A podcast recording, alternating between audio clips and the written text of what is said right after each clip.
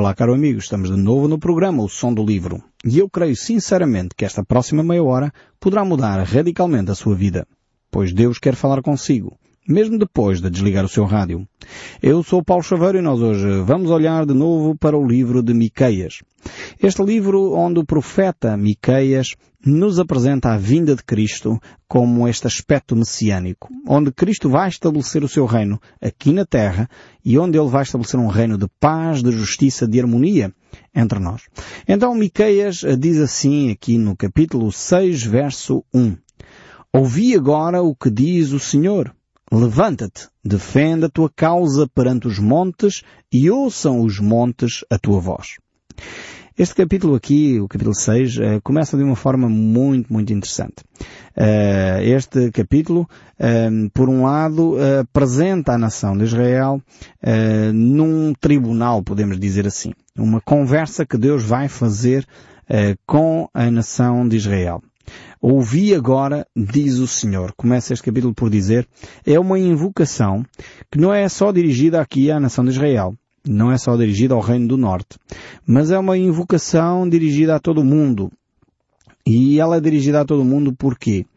Porque efetivamente Israel uh, não tem ouvido aquilo que Deus lhe tem dito. E Deus de alguma forma convoca, acho aqui interessante eh, esta expressão, convoca uh, todo o mundo para que Israel se possa defender. Defenda a tua causa perante os montes e ouçam os outeiros a tua voz. É, é importante dizer que esta é uma expressão poética, por um lado, Uh, não tem a ver aqui com animismo, não é? No sentido que a natureza é uma natureza, uh, nós sabemos que é uma natureza viva, uh, por um lado, mas não é no sentido que a natureza em si é que vai julgar a nação de Israel. Em muitas circunstâncias, a Bíblia apresenta os montes, os outeiros, as montanhas, como nações e povos que de alguma forma devem de aprender com esta controvérsia muitas lições de facto nós deveríamos aprender uh, com os erros dos outros. Uh, como vocês já sabem, já tenho citado algumas vezes aqui esse meu amigo Vítor que me ensinou uh, esse ditado, enfim, que não é dele, como é óbvio, original, mas foi ele que me ensinou, que diz, o homem sábio é aquele que aprende com os erros dos outros. O homem inteligente é aquele que aprende com os seus próprios erros. E o homem burro é aquele que nunca aprende, nem com os erros dele, nem com os dos outros. Então, de alguma forma, Deus aqui convoca os povos para ver se eles são sábios, para ver se eles são capazes de aprender com os erros que a nação de Israel estava a cometer. Então, estes outeiros aqui, estas montanhas, simbolizam as nações. Uh, e, de alguma forma, os outeiros simbolizam uh, os povos menores. Então, há uma convocação da parte de Deus para que todos os povos uh, se reúnam tomem atenção àquilo que vai acontecer uh, neste diálogo entre Deus e uh, o povo de Israel, para de facto este, uh, estas nações, estes, estes povos, possam aprender então alguma coisa com os erros que Israel cometeu. Nós temos lembrado certamente que Israel tinha sido escolhido por Deus para de alguma forma um, espalhar a grandeza, a glória de Deus pelas nações e não o fez pelo menos não desenvolveu como Deus tinha intenção.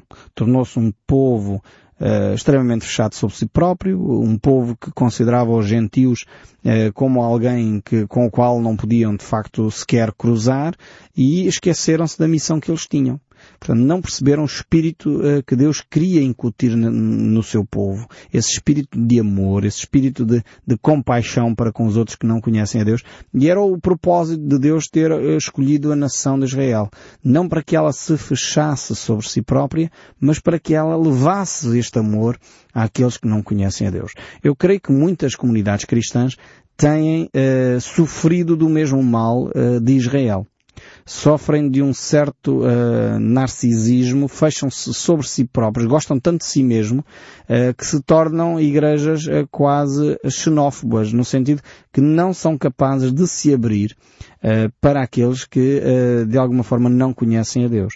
A ideia não é que Israel pactuasse com todo o pecado das nações ao seu redor. A ideia não é essa. Assim como hoje a ideia não é que a Igreja absorva uh, todos os pecados e deixe de ter um, uma orientação divina sobre como deve-se viver uma vida saudável. A ideia não é essa. Mas ao mesmo tempo temos que ser flexíveis, não estar fechados sobre nós mesmos, mas abertos a uh, de alguma forma, compartilhar uh, a mensagem de Deus com os outros. Então aqui Deus está claramente a convocar a nação de Israel para este diálogo, para que possam os povos à sua volta entender o que Deus tem para dizer e possam de alguma forma aprender essas lições que Deus quer trazer à nação de Israel. Um, mas o texto bíblico prossegue aqui. Uh, no verso 2, uh, eh, vemos assim no capítulo 6, Ouvi montes a controvérsia do Senhor e vós, duráveis fundamentos da terra, porque o Senhor tem controvérsia com o seu povo e com Israel entrará em juízo. É interessante notar aqui que Deus uh, contende com o seu povo. Isto mostra uh, pelo menos duas coisas. A primeira, a grande paciência que Deus tem para com o povo de Israel. Este é o primeiro aspecto que nós podemos retirar deste texto. É que Deus não chegou a este ponto do nada. Portanto, Deus chegou aqui passado vários séculos, vários milhares de anos tinham já decorrido e o povo tinha constantemente quebrado a sua aliança, não tinham dado ouvidos à voz de Deus, constantemente deixavam uh, de lado o culto e a adoração a Deus, voltavam-se para as imagens de escultura. Então Deus agora vai ter um, uma conversa com a nação de Israel, uh, exatamente porque Deus continua a revelar a sua paciência para com Israel. Este é um, um dos primeiros aspectos, uh, porque Deus manteve-se ligado a Israel apesar da sua rebelião, apesar dos seus uh, desaires. Deus continua agindo no meio deste povo. E de facto, o segundo aspecto que nós vemos aqui é que Deus, apesar da sua paciência, é um Deus que não é condescendente. Ou seja, Deus não é um Deus que não finge ver as coisas. Ou seja, ah, vamos fingir que não aconteceu o pecado. Não, não. Deus vai intervir. Aliás, isto é um sinal de amor. É um sinal de amor de Deus para com o seu povo. É um sinal que Deus ainda se interessa pelo seu povo. Uh, mal de nós quando Deus deixar de se interessar por nós. Eh, eu uma vez tive que dizer isso a um dos meus filhos, e é curioso, exatamente porque senti isto que Deus uh, descreve aqui neste texto bíblico, uh, com todo o respeito e com toda a distância que, que, tem que manter da pessoa de Deus, como é óbvio, não é?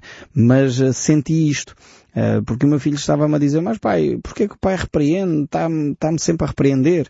Às vezes nós pais repreendemos em excesso. Temos que ter cuidado também. Se os nossos filhos nos fazem uma advertência destas, talvez se calhar estamos a exagerar. Mas ao mesmo tempo tive a oportunidade de explicar ao meu filho que uh, essa minha atitude é porque eu o amo, é porque eu não quero que ele continue a cometer esses erros que ele cometia uh, constantemente com outras pessoas. Enquanto é comigo, eu posso ter essa uh, paciência, esse amor para o corrigir. A maior parte das pessoas não vai ter nem paciência nem amor suficiente para o estar constantemente a corrigir, vão desprezá-lo, vão deixar de lado. E eu, como pai, não quero isso. Quero o melhor para o meu filho e por isso mesmo tenho esta intenção constante de o corrigir, de o ajudar a melhorar, de mudar as atitudes, de ter umas palavras mais corretas, não ser incorreto, não levantar a voz, saber estar sentado à mesa, ter comportamentos, no fundo, corretos como ser humano, ajudá-lo a crescer. E ele estava, estava, enfim, bastante uh, incomodado com o facto de eu, como pai, estar a corrigi-lo. E eu usei o exemplo, mas filho, tu já reparaste que o pai e esses meninos da rua que andam aí, que o pai não conhece lado nenhum, o pai não corrige? Eles às vezes dizem palavrões e pai às vezes até intervém quando está perto. Mas pronto, não, não digo muito mais do que aquilo que tenho que dizer como cidadão, como o meu dever cívico. Mas de resto, não, não estou constantemente a ralhar com eles, ou, ou a pô-los de castigo, ou a tratar disto ou daquilo. Porquê? Perguntei-lhe eu. E ele disse, pai, não sei muito bem. O pai não faz isso porque o pai não os conhece, não os ama como te ama a ti. Então, a ti o pai tem esse amor tão profundo, tão intenso que o pai quer eh, ter-te como uma pessoa digna, uma pessoa honrada, uma pessoa séria, uma pessoa que os outros vão respeitar pela tua conduta. Agora, aqueles meninos que o pai não conhece de lado nenhum, é, pronto, o pai às vezes corrige, mas é uma situação pontual e não vou estar constantemente a aborrecer-me com essas situações. E eu identifico aqui a ação de Deus para com a nação de Israel no mesmo perfil. Deus, de facto, corrige o seu povo, chama constantemente o seu povo, dá-se dá a este trabalho de, de, de alguma forma dizer, eu vou convocar até as nações para que nós possamos ter aqui alguém que julgue entre nós, que, que fique aqui a avaliar aquilo que é correto e não é correto neste procedimento que vocês têm tido. E Deus convoca a natureza, convoca os povos, convoca as nações para este diálogo com o seu povo. E diz o verso 3, Povo meu, que te tenho feito, com que te enfadei, responde-me. É, Deus é tão bondoso. Eu sinceramente, às vezes, eh, tenho que reconhecer o meu erro que é no passado algumas pessoas dizem, ah, quando eu olho para o Velho Testamento, Deus é um Deus vingativo, um Deus, um Deus que condena os povos, um, um Deus que castiga.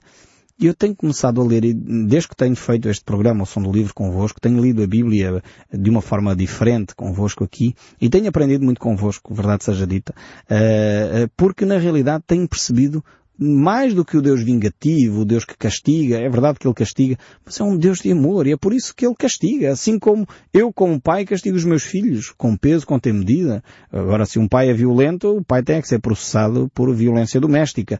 Se um pai, ao bater no filho, deixa-lhe marcas profundas ou coisas do género, pois aí estamos diante de um caso de violência completamente diferente. Não é disto que a Bíblia está a falar, não é disto que, que nós, como uh, educadores, temos a responsabilidade de fazer e aí é um crime, tem que ser condenado. Mas quando nós olhamos para o texto bíblico, vemos Deus que é um Deus de amor.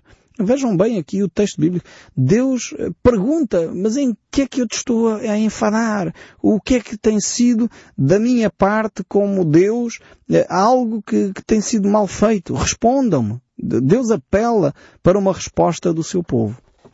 Tremendo amor este que Deus tem para com o seu povo. E este é o mesmo amor que Deus manifesta para cada um de nós. É, é tremendo. Eu tenho ficado uh, extasiado ao ler estas páginas das Escrituras e a ver como Deus nos ama, como Deus tem um cuidado intenso para conosco, mesmo quando nós falhamos, mesmo quando nós cometemos atrocidades. E, e, estamos lembrados, quer dizer, não podemos nos esquecer do contexto histórico em que Deus faz esta pergunta ao seu povo. O povo estava afastado de Deus, estava a dobrar os seus joelhos diante de imagens de escultura. O povo estava a fazer sacrifício dos seus próprios filhos. Vejam bem a aberração, a atitude aberrante do povo de Israel, o extremo em que eles já estavam. Estavam a desprezar o culto a Deus. Enfim, estavam num limite, eh, tornaram-se religiosos. Basicamente era cerimónias atrás de cerimónias, era animais atrás de animais, mas já não fazia sentido nenhum para eles aquilo. E Deus diz, será que é sensato em que é que eu tenho vos enfadado? Em que é que eu tenho sido eh, mau para convosco, como Pai, como Deus, como alguém que vos ama? O verso 4 prossegue este diálogo lindíssimo que nós encontramos aqui nas Escrituras.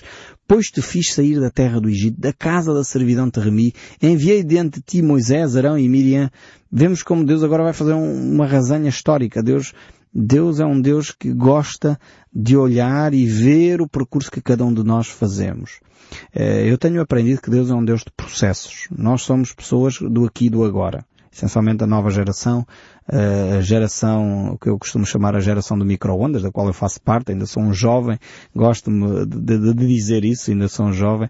Uh, o bilhete de identidade é que já diz outra coisa, mas eu ainda continuo a ser jovem. Uh, mas somos a geração do micro-ondas, somos a geração do telemóvel, somos a geração uh, do aqui e agora. Se o computador leva 5 segundos a abrir, nós compramos um outro que já leva só 3. não queremos as coisas demoradas, queremos as coisas rápidas. mas Deus é um Deus de processo. Deus é um Deus que enviou o seu Filho. Vejam bem uh, o amor de Deus, a paciência de Deus para connosco. Deus podia ter enviado o seu Filho Jesus, já homem de 30 anos, aqui à Terra. Tinha resolvido ali um período de 30 anos, tinha encurtado um período de 30 anos de uma forma tremenda. Mas Deus enviou Jesus em forma de um bebê que teve nove meses de gestação, depois nasceu, foi cuidado por Maria José, com todo o amor e cuidado, Vejam bem como Deus eh, aprecia a história. Deus é um Deus de processos. E sabem porque é que Deus é um Deus de processos? Por sua causa e por minha.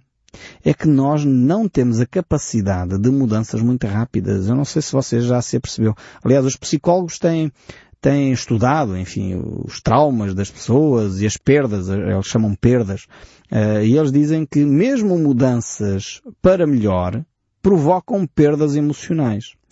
E eles estabeleceram uma, uma escala de perdas, sendo que o maior, maior valor atribuído às perdas é quando nós perdemos um ente querido. Isso é um facto, mas isso não é uma perda positiva. Mas mesmo quando há perdas positivas, como por exemplo mudar de casa, mudar para um emprego melhor, nós sentimos perdas, ficamos desorientados. E Deus então faz estas mudanças de uma forma tão suave para que nós não soframos. Veja o amor de Deus. É por isso que Ele gosta de processos. Porque Ele sabe quem nós somos.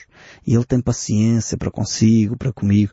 Quantos de nós andamos aqui a tentar uh, mudar, se calhar, um hábito? Ah, eu quero deixar de fumar. E levamos uh, três anos a tentar deixar de fumar. Alguns dizem, ah, eu quero deixar de beber. E levam, se calhar, três anos ou quatro a tentar deixar. Precisamos de alguma ponderação, motivação. Há coisas que precisamos deixar de uma vez por todas. Por exemplo, esses vícios terríveis.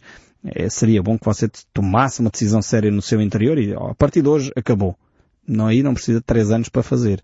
Mas mudanças de comportamento. Se calhar você diz assim, ah, eu, como eu gostava de deixar de dizer mal da minha vizinha. Mas ainda não deixou, continua, volta e meia recorre a esse hábito de dizer mal deste, daquele.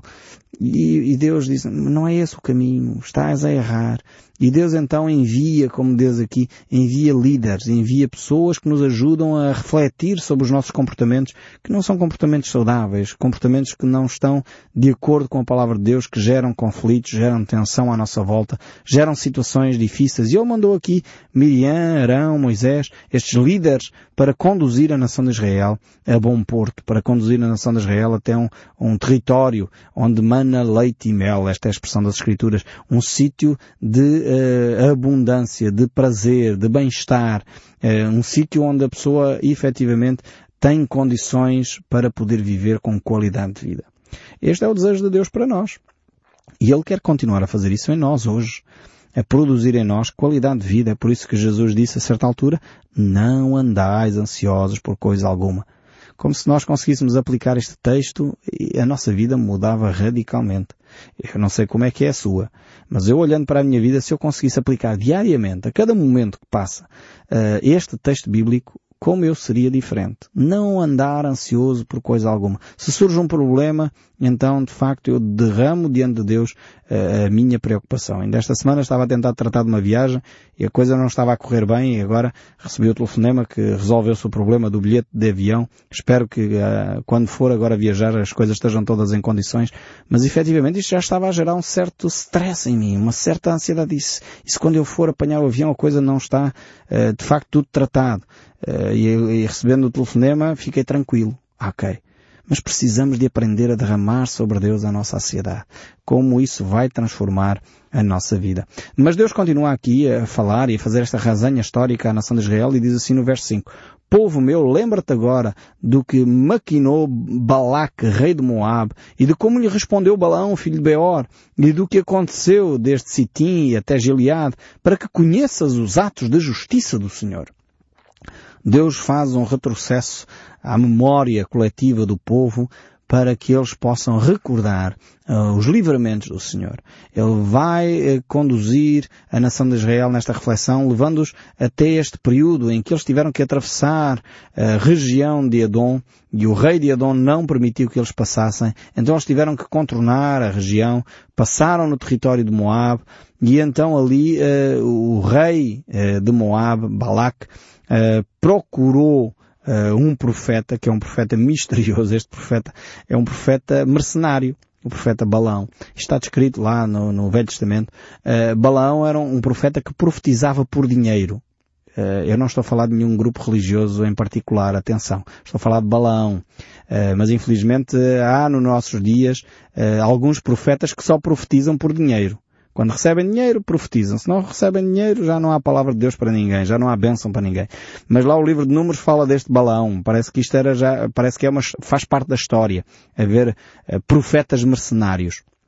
E Balaão então é convocado uh, por Balac para amaldiçoar o povo de Israel e, e não conseguiu porque Deus abençoa e a conclusão a que Balaão chegava, mesmo sendo um profeta mercenário, é quando Deus abençoa, não há ninguém que possa amaldiçoar. Isso deveria deixá-lo tranquilo no seu coração, porque hoje em dia há aí profetas, como Balaão, que só profetizam por dinheiro, e mesmo assim no final ainda querem amaldiçoar as pessoas. Uh, não sei onde é que eles vão buscar esses textos bíblicos para o fazer, mas aqui Balaão pelo menos tinha a sensibilidade de perceber que quando Deus abençoa não há ninguém que possa amaldiçoar. Mas Balaão foi astuto.